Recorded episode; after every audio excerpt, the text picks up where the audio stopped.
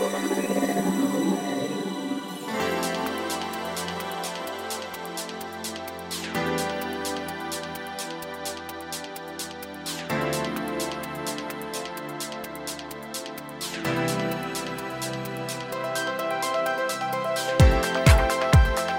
んにちはゆきです。今週も菊間が第154回の時間がやってまいりました。早川さんよろしくお願いしよろますしくお願いします。ということで154回ですって。ね。うん。54回ってすごいよね。すごいですよ。これ本当合ってんのかな回数。合ってる。それ問題だけど。まあねあの前も言ったように今まで4分割で151の4とかやってたからええ。それをゼロから数えたらひょっとしたら600回ぐらい本当ですよね。これからも皆さんに愛されるということでねはい。菊間が。長生きしていきたいとはい。よろしくお願いします、はい。最近なんかありました？そうですね。あのー新宿御苑。急に唐突に？最近新宿御苑ありました。新宿御苑って行ったことある、お花見であやっぱりそういうイメージなんだ、うん。外人さん好きですよね？新宿御苑のお花見。あそうなんだ。うん、なんでだろうまあ、確かに外人さん多かった。僕ねあの、うん。は恥ずかしながらって言い方も変なんだけど初めて行ったのこの間、へえ、うん、なんかいつでも行けるやと思ってて、うん。まあ、近くに結構いろいろ用事があっていつも行ってたんだけど、でで思い切るっていうのも変だけどさいたあれ自動改札みたいになってんだね。そうですよ。もうそっから度肝抜かれたんだけどさ。いやでまあまあ当たり前だけどす素敵だなと思って、まあ、ちょうどやっぱりすごいあれ休みの日だったのかな。すごい人多くてさ。うん。あれだけどただめちゃくちゃ広いじゃん。広いんですよ、うん。会えないの。会えない？例えばお花見してて先にここにいるよって言っても、うん。全くそこにたどり着けないあなるほどね。広すぎて人も多くて。いやなんかあの普通に新宿園いいですよって話だとちょっと面白くないんだけど、ただ普通にいいですよっていうぐらい良かった？うん。いやそれでまずあの何が言いたいかっていうとやっぱり普段ね特に皆さんその中心部都心に住んでると自然に触れることないだろうからやっぱりおすすめだなと思ってて、うん。であれだけ広いからさひ人がどんなに混んでてもやっぱちょっと空いてるところとかもあるしそこで僕4時間ぐらい寝てたんじゃないかな。あ本当に？うん。のんびり、見た人なんかおっさん何してんだっていうぐらいあの iPhone はでい。写真撮ってる時に間違えて自分撮りした時のあの油断した顔ぐらい。油断したこれわかるかな？わかる？間違えて自分撮りした時の顔。無防備なそのくらいのね顔をしてたんじゃないかなっていう。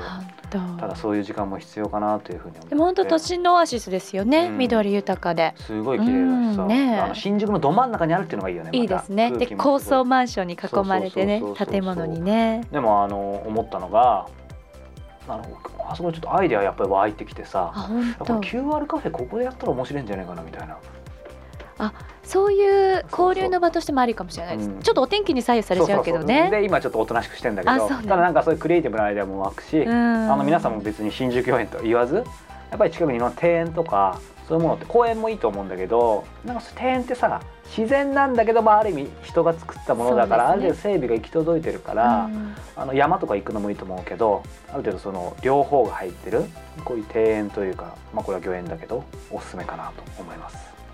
ということでちょっと遅まきながら新宿御苑にはまった早川さんと、は今週もお送りしてまいりたいと思います、はい。よろしくお願いします。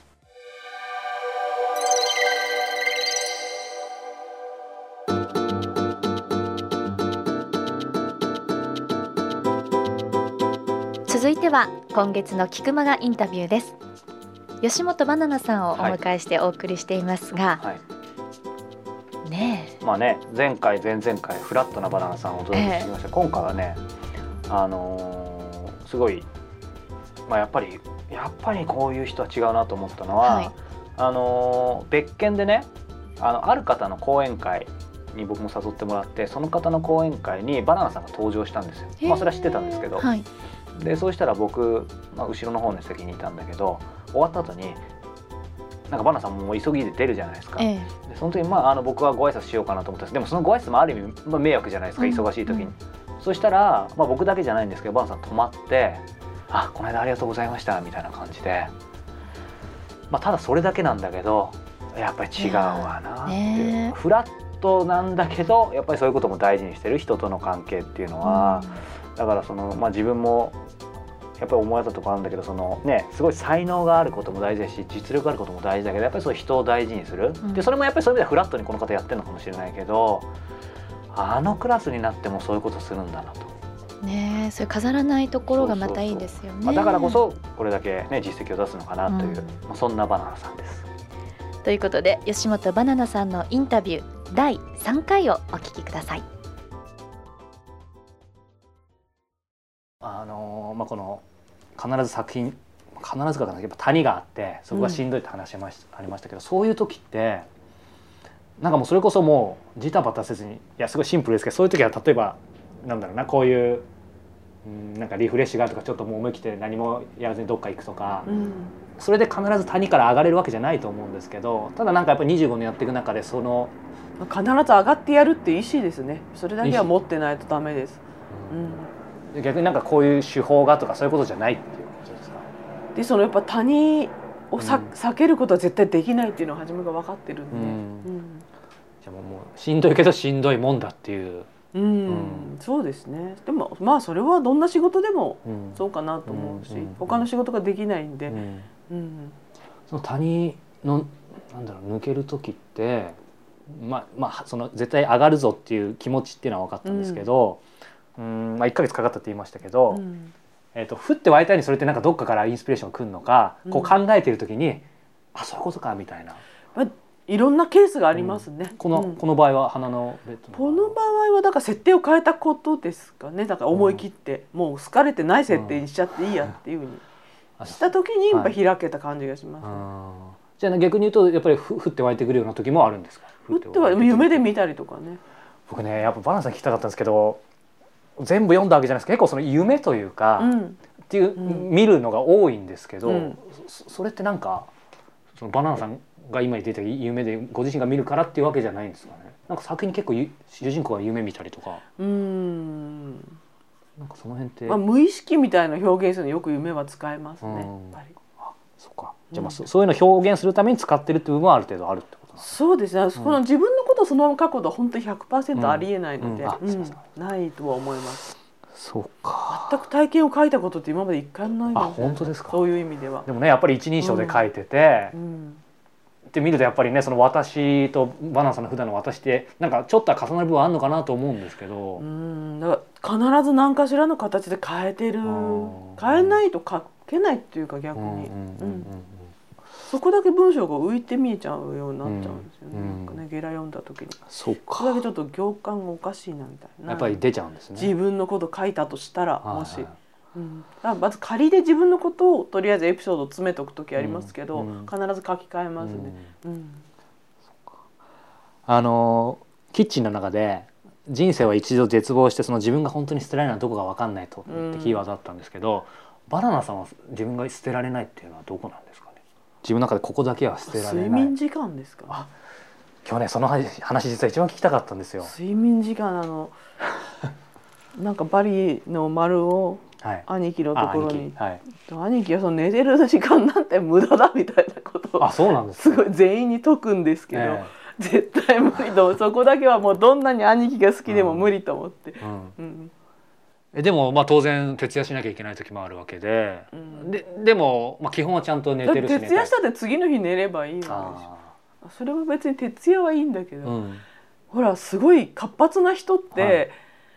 睡眠が少なくてもうん。どっか出かけたりするじゃないですか、あーありえないですよね。飲みに行くとか、旅行に行った時は今しかないんだからとか言って夜中になんかあれはできないと思ってどんな誘われても絶対無理それむ昔はできたとか。いや昔からししないしやっぱそこは譲れない線だなと思って。あーでもなんか勇気づけられました。僕も絶対ダメで、うん。なんか眠い状態で見てる世の中なんてうん。全然意味がないぐらいに思ってるから、なんかそんなに眠いのに出かけるって言って危ないじゃんみたいな。あのその、ね、眠いってことでちょっと聞きたかったんですけどなんか、まあ、僕もともとそんな、まあまあ、ちょっと眠い人で睡眠大事だったんですけど、うん。なんか起業して、まあ、今5年なんですけど、はい。2年ぐらい前から、えー、とめちゃめちゃ睡眠とってるんですけど、うん。急にもう眠くなって、うん。もう9時ぐらいに寝ちゃって朝の7時ぐらいまで多分人生で幼稚園の時以来一番寝てるんですけど、はでも眠いのが23年続いてるんですけどあうん。なんかそういうことってありました？うんそういう意味ではないかいやなんか結構切実なすみませんなんかバナナさんに人生相談みたいになってきたんですけど悩みで。なんかいろんな人がいろんなこと例えば単純に枕今はそうなんだなと思って過ごせば。今はそう、うん。あー。なんかいろあんなと本当にしたいことがあったら起きるとか朝早く。そういうのがあと起きてる時間すごい大変に回ってるとかねホリエモンとかもそう言ってましたよね睡眠は取るって。僕そう。ホリエモンにインタビューした時もそう怒られま怒られたっていうか絶対寝ろよって言われて、うん。意味ホリエモンは寝るって言ってましたよねなんか。そうですよね。その起きてる時間が短いからその間すごく頑張れるんだって。だから時間を無駄にしないんだよく徹夜してなんか美学みたいになってるけどま寝れるんだったら寝ろよっていう、うん、そう堀江門もそう言ってたしあとうん森博先生もおっしゃってました、あ本当ですか。前に。あの結局徹夜してクオリティが高いもの作れるわけないんだから、うんその時はいいように思えるかもしれないけど、うんうん。結果的に後でもっとうん。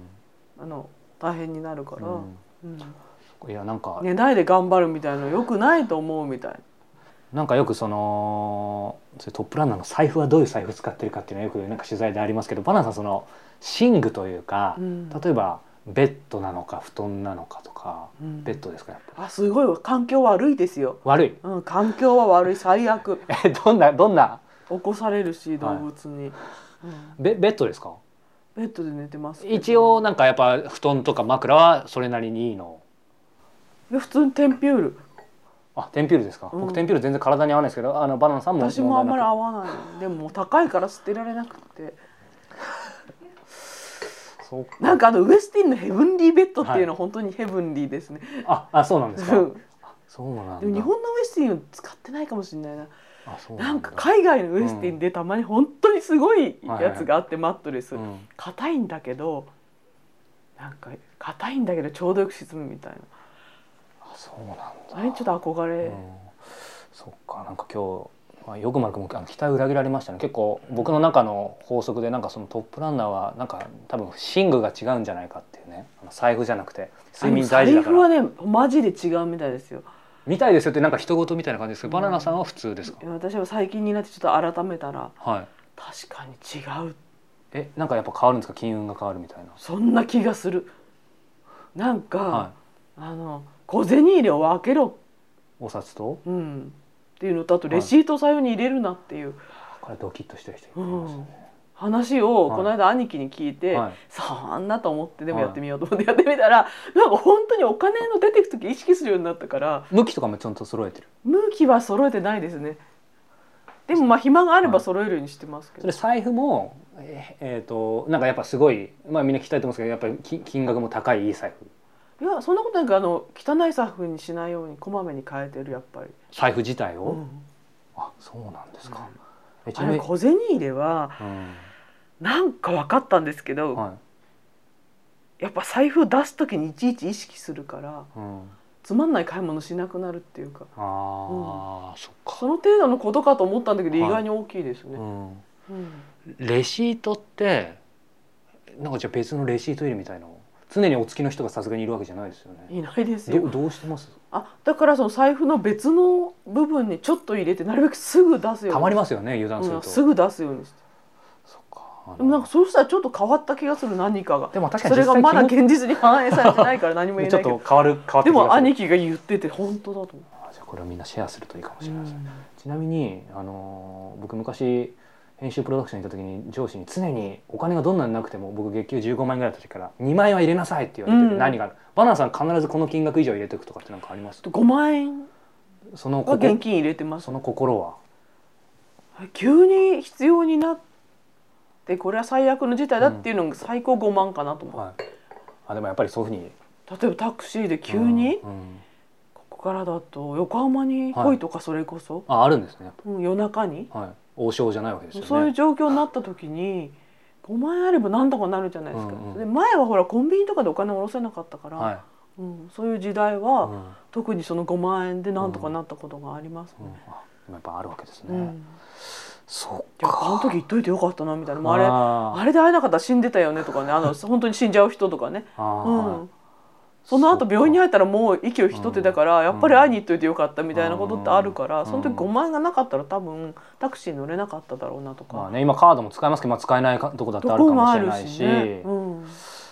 うん。そっかあの話変わってそのバナナさんのねあの本とかエッセイの中でもなんかある程度もう当然自分の生き方が結構定まってきたみたいなことを、えー書いてあって、うん。ってことは逆に当然定まってなかった時期もあったと思うんですけど、その辺のところで今日お聞きしたかったのはなんかうーん社会が求める吉本バナナと、うん。その自分はこうありたいみたいな吉本バナナっていうのはなんかギャップとかに苦しんだこととか。まあ自分は個人では世の中に出てないので小説だけがまあ出てる状態だから、うん。まあ、私本人のことは誰にも何も言わせないっていうのがまあ基本なんですけど、取材能力が高すぎてうん。幅が広がりすぎたことによって、あの夜10時は屋台でしかも屋台っていい感じじゃなくてもうん本当にやばい屋台にいて、翌朝にリッツ・カールトンみたいな日々を送っていると。うんそのどっちの TPO が自分の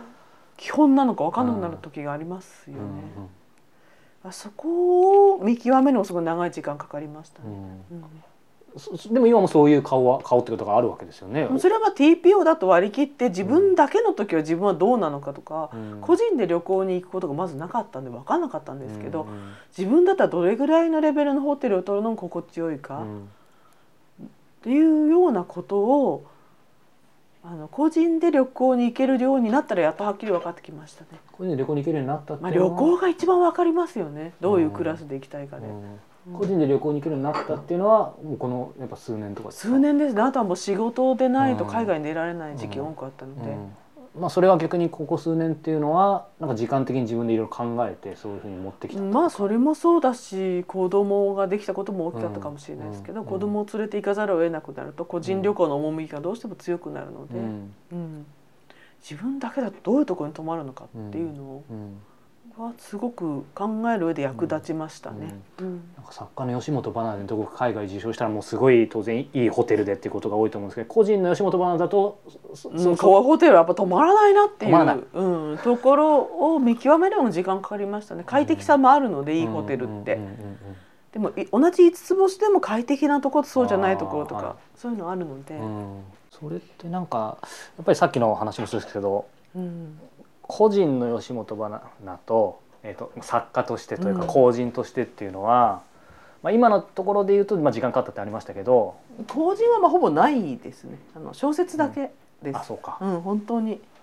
姿は特に出す気がないんで、それはもうきっちり昔からできてる。そうですね。それでまた本当にそういう活動に熱心になっちゃうと書く方がおろそかになるし、うんまあ、書くのは家でやる地味な仕事ですから、うん。そっちにいつも気持ちを持ってた方がいいかなってうん。思います。いやーでもそうですね。なんかやっぱりバナナさんに聞きたかったのがやっぱりその僕本書いてないですけどもし本書くんだったら「全てはバランス」っていうあのタイトルで本出したいんですけどまあ当たり前だよって言われそうなんですけど、でもバナナさんの中にもやっぱり結構バランスって言葉が出てきて、うんうん。そその辺ってご自身ではかなり取れてると思いますか？てはいないけどやっぱなんてなんていうんだろう勢いっていうかなんていうのあれ感性の法則っていうのとにかくはい。流れがつくとどうしてもそっちにこうね、うんガーッと行きたくなるのが人間だしまたそういうものだと思うけど、まあ、それを常に揺り戻すようにうんうんはしてますね。それでちょっとまああのあえてハウツー的なことを聞きますけどなんかそういう時間を必ず設けてるとか、じゃあな、うん。昔はそれこそそういうのやってたけど今はもう無意識でなのかとか。あこれ以上進むとまずいなみたいなのをたまにこう体で感じますけどね。体で？うん、勢い。これ以上勢いづくとまずいなみたいな。体で感じっていうのは例えばちょっとなんか本当に具合悪くなるとかいやなんかちょっとちょっと足が進まない感じとかはい。体が向かないとかうん。足が向かないとか、そういう感じですかね。じゃあなんか意識的にっていうよりまあ体が逆にそう意識させてくれるみたいな。そうすですね。自分ではもっとなんて言うんだろうこう例えばまあ一攫千金みたいなバーッと本売ってそのお金を持ってもう引退するみたいな感じの生き方の人であれば、うん。バッと行った方がいいと思うんですけど、はい。長い間こうやりたいなと思ったらバランスはすごい大事だなと思う、うんうんうんまあ、例えば年間10冊とか出さないうん。うんようにするとかね、うん。その10冊の力を2冊に配分するとか。う、ん。なんかそういうふうにしていかないと長くは続けられないですよねやっぱり。そうですよね。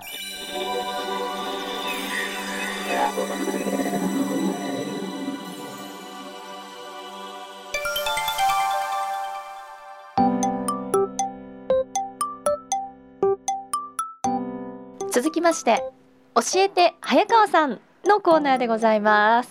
はいありがとうございます。ちょっとテンション上がるね、ね、上がるね。本当ねこれね毎回募集してるのに質問来ないとね終わっちゃうので、いつもね、これ実はですけど、実はギリギリなんですよ。え本質当問がね、本当にね、もう余るほど来てると言いたいところなんですが、えもうスレスレで来てるので、皆さん、なんか選挙に一歩入れてくださいみたいな。あのどんな質問でもいいので、はいあのぜひください。じゃあ今日はありがたい。そんな中からはいポッドキャストネームけいこさんからはいこんな質問いただきました、こんにちはバージョンアップしたキクマガを楽しく聞いていますはい。今となっては貴重なキクマガリニューアルの前身番組 聞き耳の配信時にリスナーさんに対してオーガニックバーをプレゼントされた早川さんあに。個人的に聞き耳を立てました。結構聞いてくださってますよ、この方。私は仕事柄夜勤があるため生活が不規則になりがちなので少しでも体に良いものを食べるように心がけています。うん。おそらく食生活にもこだわりがあるであろう早川さん早川さんの食事への気遣いがあれば教えてください。なるほどね。ありがたい質問ですね。という恵子さんからの質問でございます。これちなみにゆきちゃんもなんか夜勤多そうだけどどう？夜勤？私何してる人だろうでも夜遅くまでねいろんなお仕事をそうですしてるから。ね。でも私はお酒好きじゃないですか、うん。ダメね。あんま体気遣ってない。でも太んないよね。太ってますって。気痩せするタイプ？そうそうそうなんでこんなところで暴露されなきゃいけないのかなと。だからまあ早川さんみたいに、うん。本当そのこの方おっしゃるようにオーガニックバーとか、うん。男性なのによくご存知だなってあの時私も思いましたもん。あ本当？うん。私全然そういうところへの気遣いってあんまないですもん。まあそれでもアンテナだと思うんだけど、うん。これそもそもなんでかまあこだわりある程度あるんだけど、うんうん。そもそもなんでかっていうと俺結構まあもともと普通に肉も食べてまあ今も食べてんだけどいろいろまあ要はあのずっとサッカーやってたからあのすごい食べるじゃん中学生とか。そうですよね。そのままの勢いで来てて。で、まあ、45年ぐらい前の時にあの人間ドックが行ってんだよ前と、うんその時に胃にポリープができてるって言われて。でポリープってやっぱいろんな理由あるっていうじゃん、まあ、もちろん悪性じゃなかったんだけど、うん。やっぱりストレスとか、ね。いろんなこと。でその時にただ結構こう見えても体とかいろいろ気使ってるつもりだったから当時からね。うん。すごいショックで。でポリープって基本治んないらしいのよ、まあ、良性は良性でいいんだけど。じゃあ上手に付き合わなきゃいけないの？そうそうそう。って思っててまあいろいろその時考えさせられた時に、あのーまあちょっといろんなことを考えて例えばもともと興味があったマクロビオティック、うん知らない人も結構いるからベジタリアンとはちょっと違うんだけど、まあ、俺もその専門家じゃないからうまく説明できないんで簡単に言うとそのその土地その土地あとその自分に季節合ってるもの季節とかいろんなことを考えて、えーその食材を取っていこう。で結構ベジタリアンと混合して間違われるんだけど、まあ、肉が絶対いけないってわけじゃないんで分かりやすく言うと、まあ、やっぱり野菜中心だったり、うん。玄米とかうん今あるじゃん。だそこら辺を大事にしようってそれはいいなと思って、はい。ずっと実践してきたこともあった。でも実はそのポリープできた時すでに実践したけどできてた、あそうなんだ。まあ、その時点で2度ショックみたいな感じで でたまたまなんだけどその時にあの「一日一食」っていう本がさあの流行ってて、うん。まあ、何年か前にあったと思うんだけど俺結構そういうのをうがった見方で見るからまたまたまたみたいな感じだったけど でもちょっといろいろショックだとか読んだねはい。そしたらすごいいいこと書いてあって、うん。まあこれはその本を僕は推奨とか批判する話ではないんで個人的なあくまで意見として皆さん受け取ってほしいんだけどその本に書いてあったのが、うん。一日一食っていうのはまああくまで手法とかそのキャッチーなタイトルであってあのみんなそのお腹が空いてる、うん空いてないにかかわらずさやっぱり3食食べるっていうさえーこれは僕の意見だけど、えー、と考えがやっぱり日本人って根強くあると思う。の、はい。その方がいいって思ってる、うんうん。なんだけど究極的にはあのお腹が空いた時に食べればいいんじゃないっていう、まあね、うん、無理やり空いてないのに3食食べる必要だから僕なんかもたまに実家帰るとさ、はい。もちろんありがたいんだけど親はさいくつになっても子供でさ、うん。帰ってきたらものすごい量を作ったりとかさ、うん外で食べてきててもう夜すごいのみたいな感じで。もちろんそれはリスペクトしなきゃいけないんだけど、特にうちらの親の代なんかやっぱ3食は当たり前みたいなさ、そうね、うん、でそこで俺はそれをまあいつもこんな感じで疑ってみて。で一日一食を試してみた。うん。そして8キロ痩せてさ、本うんまあ、ゆきちゃんと出会った時はすでにもう痩せた後だったと思うんだけど、そうそうそうそう。それですんごい頭が冴えてさ調子も良くて。当へえで俺やる時結構徹底するからさ。そうですね、うん、で本当にその時一日一食やっていて、えー。それは何？どの時間帯に食べるんですか？夜。でそれがいいのは俺なりの解釈なんだけど、まあ、それもさよく一日一食するとドカ食いしそうじゃん、そうね。うん、でもその本は面白くてドカ食いもいいと。好きなもん食べろとただしその一回そういうドカ食いするとやっぱ調子悪くなるじゃん。うん。で人間ってさす。やっぱりその嫌なことはさ逆に理屈じゃなくて避けるようになるじゃん。うん。そうするとその回もセーブされるようになるっていう理屈があったみたいで。で俺はすごいうまくいってさそれずっとやってたの。あと、まあ、これは特殊かもしれないけど俺の場合はあの、まあ、朝昼とかさなんかもう仕事とか何か集中しちゃうとさもう気づいたら夜になったとかそういう感じなんだよ。好きなこととかやってると。夜は人と会うって結構あるじゃん、そうですね。うん、だからそこを蹴るあの削るってなかなか難しいから、その夜だけは思う存分普通にみたいに。してたらまあもうそういう感じで8キロ痩せてって。すごい。ただし、えーこれ一日一食しましょうって話ではないんですね。うんうん。えー今回おオチというか、まあ、僕なりのあのつ伝えたいというか、まあ、伝えたいというかね僕なりの考えなんだけどそれやっててね1年ぐらい経ったらぱり体力が落ちたの。ああめちゃくちゃ、うん、筋肉も落ちてたし。そうか。だやっぱりね極端はいけない。そりゃそうですね、うん、であ例えばそのマクロビューティックとかもそうだし、ベジタリアンあのビーガンとかもそうだけどビーガンってね野菜を食べる、うん。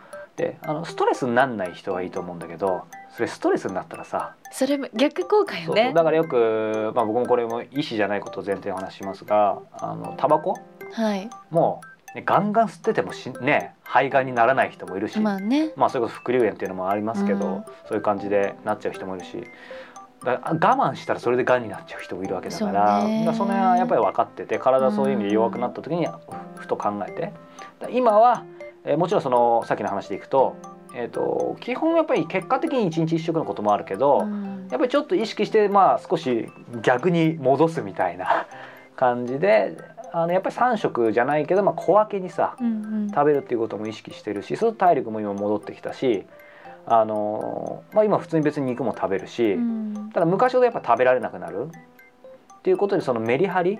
で普段自分である程度コントロールできる時はやっぱり有機の野菜だったりそういうものを取ったりしてる。でカフェインとかあんま取らないってあるけど、うん。そこはでもさあとそういう夜例えばご飯食べに行く時とかに相手に気ぃかせるっていうのはやっぱり本末転倒だと思うから、うん。その時はまあ普通にブレーコーでやって、うん。ただしそうししたらしたで今度はさやっぱそれを続けてるとさ体調また崩すから前の日例えば仮にだけこの後ゆきちゃんとご飯を食べに行って飲みに行って、もう揚げ物とか食べまくってそうしたら、まあ、当然次の日とか体調悪かったりちょっと重くなったりするから、うん。その時は次の日はさやっぱ例えばだけど朝昼は抜くとかさ、うん。で夜もちょっと軽めにするとかその辺のコントロールをすると、まあ俺アスリートじゃないんだけど、まあ、体重もそんなふ変わんないでしょ？全然変わらないですよ、うん変わんないし、うん。あとやっぱ調子もいいし、うん。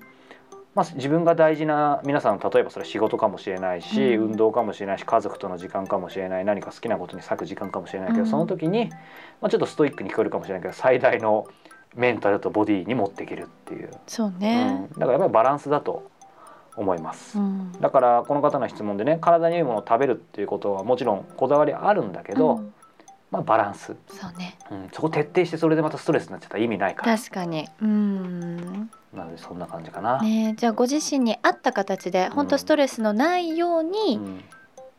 まあ、バランス考えて食事をとるって大事ですね。まあ、あのここで気持ちよく締めたいところがやっぱり僕としてはゆきちゃんでもなんなんかかん考えてるやったことあるやってることある？そんな僕とは違うことでいいんだけど、あえて、うん。あの禁酒しない、ああまじ今の話と一緒だね。そうそれがストレスになるから、でお酒をでも体が欲さない時ってあるじゃないですか、うんうんあ体調悪いなってそこで気づく。ああ何？昔は結構もうとにかく体調良くても飲んでた時あるの？いつものように。あで自分の飲める量がうん。こう日々決まってるじゃないですか、うんうんうん。私だからお酒は毎晩飲んでますよ。食事とともに、うん。それが一番健康でいられる。ああでもそうだよね だからやっぱりね食べ物とかいろんなこと大事だけど、うん。そういう意味で自分にとって何なのかっていうのをねね。あのカスタマイズしてもらえればと思います、ということで恵子さんぜひ参考にされてみてください。ありがとうございます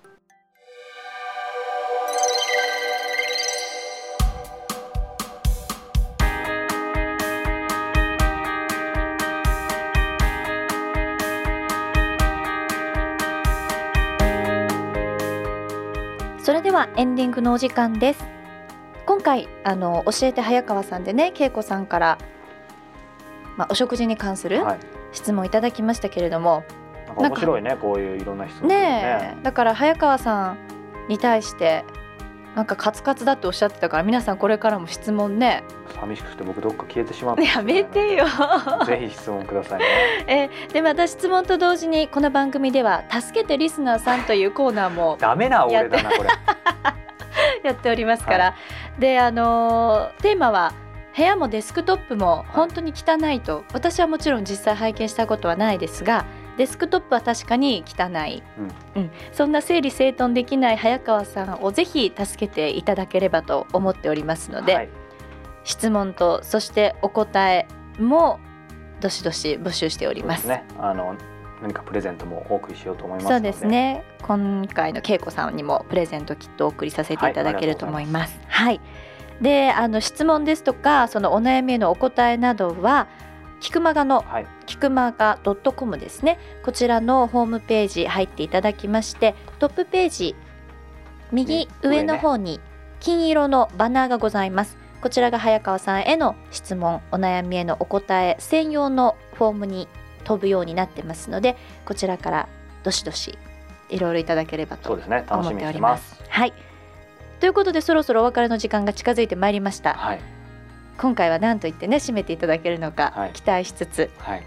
また次回もぜひお耳にかかりましょうお名残惜しいですがまた皆さんとどこかでお会いしましょう